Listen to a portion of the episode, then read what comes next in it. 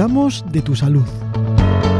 Un programa semanal que te ayudará a llevar una vida más saludable y más feliz. Comenzamos.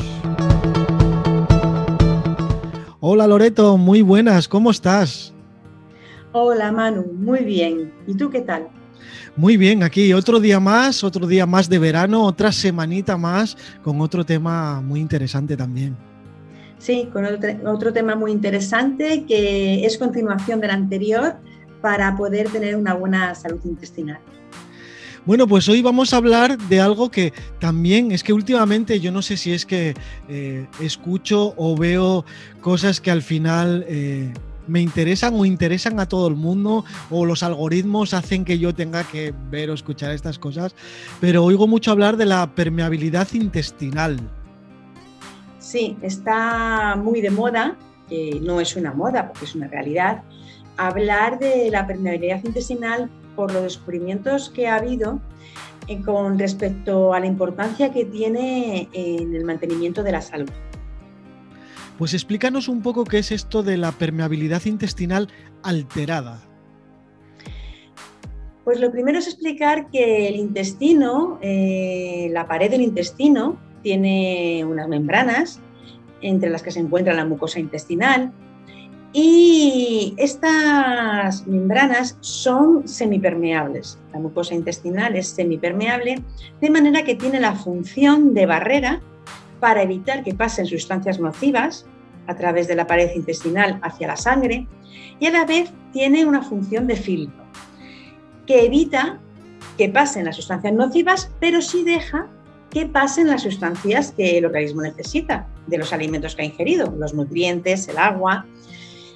Y de esta manera solo van a pasar sustancias beneficiosas y las que son perjudiciales se van a eliminar con las heces. Esa es la situación normal de nuestro intestino, una situación de semipermeabilidad. Pero esta semipermeabilidad se puede perder por diferentes circunstancias y ya se deja de tener esa función barrera y se deja de tener esa función de filtro.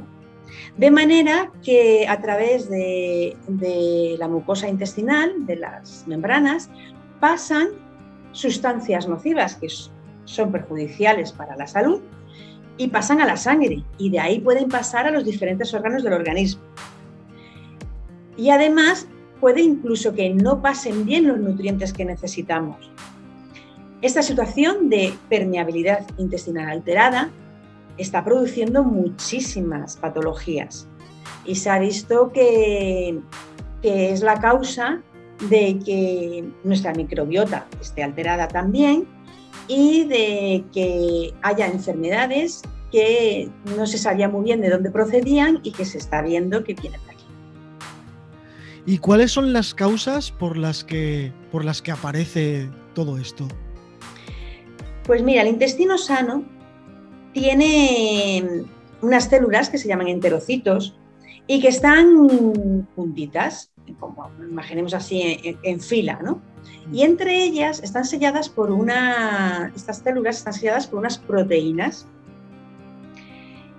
Cuando estas proteínas se alteran, este sello no se produce bien. Y por ahí es por donde pasan las sustancias nocivas. ¿Qué hace que este sello se pierda, que esta unión se pierda? Pues las causas son el estrés, una mala alimentación, tratamientos médicos con diferentes fármacos, infecciones microbianas, sustancias tóxicas como pueden ser metales. También se ha visto que si hay una isquemia intestinal que se puede ser producida por la obstrucción de algún vaso sanguíneo se puede dar lugar a esta permeabilidad intestinal alterada. Y eh, muy importante también se está viendo en deportistas profesionales. Cuando hay un exceso de ejercicio que, lleva a estar exhausto, se, se, está viendo cómo se produce esta alteración de la permeabilidad intestinal. ¿Y qué efectos dañinos puede producir todo esto?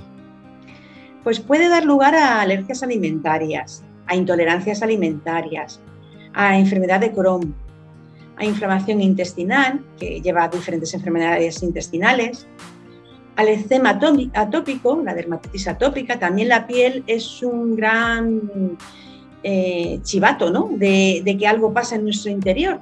Entonces, cuando hay problemas en la piel, hay que mirar qué, puede estar alterado en el interior de nuestro organismo. Y muy comúnmente se ve que es o la microbiota intestinal o esta permeabilidad intestinal. También puede producir candidiasis porque, bueno, pues al disminuir, perdón, al disminuir la microbiota intestinal eh, en su composición de bacterias buenas, pues invaden las bacterias nocivas. Y entre ellos, pues tenemos a Cándida, que bueno, que Cándida es un hongo, no es una bacteria, es una levadura. Pero dijimos en el programa anterior que la microbiota intestinal está, está compuesta por bacterias, virus, hongos. Y, y también puede producir depresión, porque a través de ese eje intestino-cerebro del que hablamos en el programa eh, anterior, eh, se produce paso de sustancias nocivas que pasan también al cerebro. ¿Qué pasa en este eje intestino-cerebro? Pues se liberan citoquinas proinflamatorias, se liberan sustancias neuropéptidas y que a través del sistema nervioso entérico mandan señales al cerebro, que también se hace permeable el cerebro. Por eso pueden pasar. El cerebro vuelve a mandar mensajes al intestino y de ahí viene el cansancio, la fatiga, la depresión. Hay una comunicación entre, entre el intestino y el cerebro que es a través de estas sustancias químicas llamadas citoquinas y a través de neuropéptidos. Y también eh, puede producirse enfermedades autoinmunes. ¿Cómo podemos mantener, Loreto, eh, el intestino sano? Pues para mantener el intestino sano lo primero es controlar el estrés, porque normalmente estos procesos empiezan con un estrés excesivo y mantenido en el tiempo, que va afectando pues, a todo el organismo. Y ya sabemos que, el intestino es el, primer afectado, ¿no? Cuando tenemos estrés solemos tener molestias intestinales, dolores, no nos sienta bien la comida, porque es el primer sitio donde se refleja este estrés. Eh, este estrés también afecta la motilidad intestinal, altera la microbiota. Bueno, pues para mantener el intestino sano es llevar una vida saludable, como siempre decimos, en la que podamos descansar, podemos llevar una vida eh, tranquila, en la que aunque tengamos estrés, podamos cortar ese estrés, a base de prácticas como puede ser meditación, yoga, mindfulness, el descanso también, un buen descanso también disminuye el estrés, y, llevar una dieta saludable, eh, rica en fibras, en alimentos vegetales, frutas, bueno, y, rica en, una variedad de alimentos, porque la variedad de alimentos es muy importante, todos en su justa medida. Realizar un ejercicio físico adecuado a cada persona también ayuda a que el intestino esté sano. Y bueno, pues utilizar extractos de plantas para restablecer esta permeabilidad intestinal, también existe esa opción aminoácidos, minerales y vitaminas. Em, este conjunto de, sustancias va a ayudar a que esas proteínas que se han alterado en, la pared intestinal, entre los enterocitos, vuelvan a sintetizarse y vuelvan a hacer su función de sello. Y así eviten que, haya permeabilidad, volviendo a un estado de semipermeabilidad. También tenemos la opción de, los prebióticos y los probióticos, como hablamos en el programa anterior, para equilibrar la flora intestinal. Y, el uso de aloe vera o N-acetilglucosamina, también de N-acetilcisteína, ayuda a, disminuir el efecto inflamatorio que se pueda tener en el intestino también ayuda a fortalecer el sistema inmunitario Y, como he dicho, pues a, la formación de esas proteínas, a la síntesis de esas proteínas que, restablecen la, semipermeabilidad del intestino. Bueno, parece tan importante todo esto del intestino que, la verdad que me alucina, ¿no? Siempre miramos muchas cosas, pero el intestino es algo que yo nunca había dado como, como tan relevante, ¿no? En, nuestra vida saludable. Sí, porque se está viendo desde hace poco, Manu. No es un. Eh, bueno, siempre se ha visto que hay una microbiota intestinal que se la ha llamado anteriormente flora intestinal o microflora intestinal se le ha visto que tenía su función protectora y que las bacterias buenas eran necesarias para, para la, supervivencia humana, porque sin ellas no podríamos sobrevivir. Por eso se le está considerando un órgano más. Pero no se había visto esa importancia de estar en conexión con otros órganos, con el sistema circulatorio, con el cerebro, bueno, pues con diferentes eh, partes de nuestro organismo que ayudan a que mm, tengan sus funciones orgánicas mm, equilibradas y que se den correctamente. Y la más importante, la relación más importante que se ha visto es la relación con el cerebro, que se ha llegado a ver que hay muchas depresiones que son ocasionadas por la alteración de la microbiota intestinal y por esta permeabilidad intestinal alterada.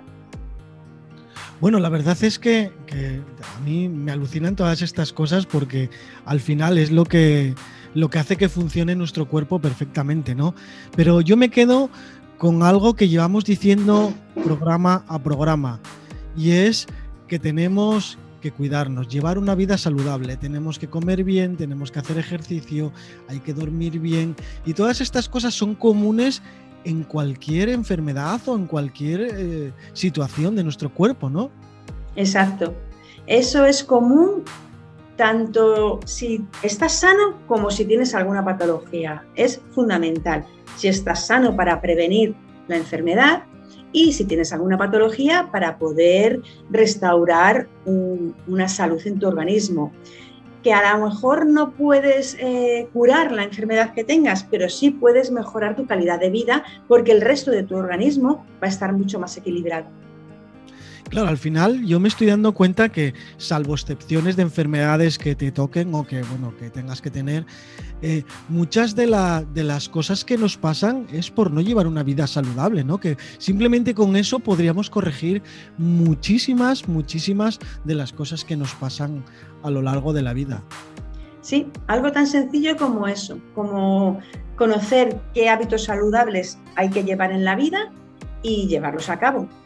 Y digo sencillo porque al final eh, no es nada complicado poderlo hacer.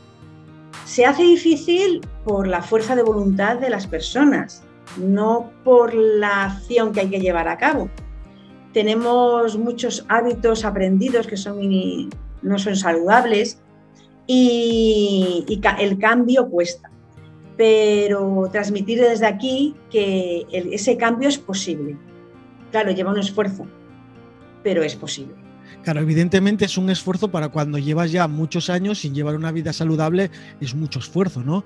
Pero si empezamos a educar a nuestros hijos ya desde un principio, luego tiene que ser muy fácil.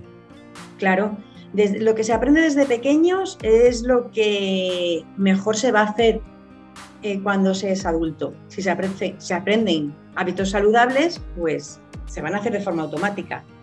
Y la educación infantil a nivel de alimentación, de vida saludable, es tan importante como otros tipos de educación.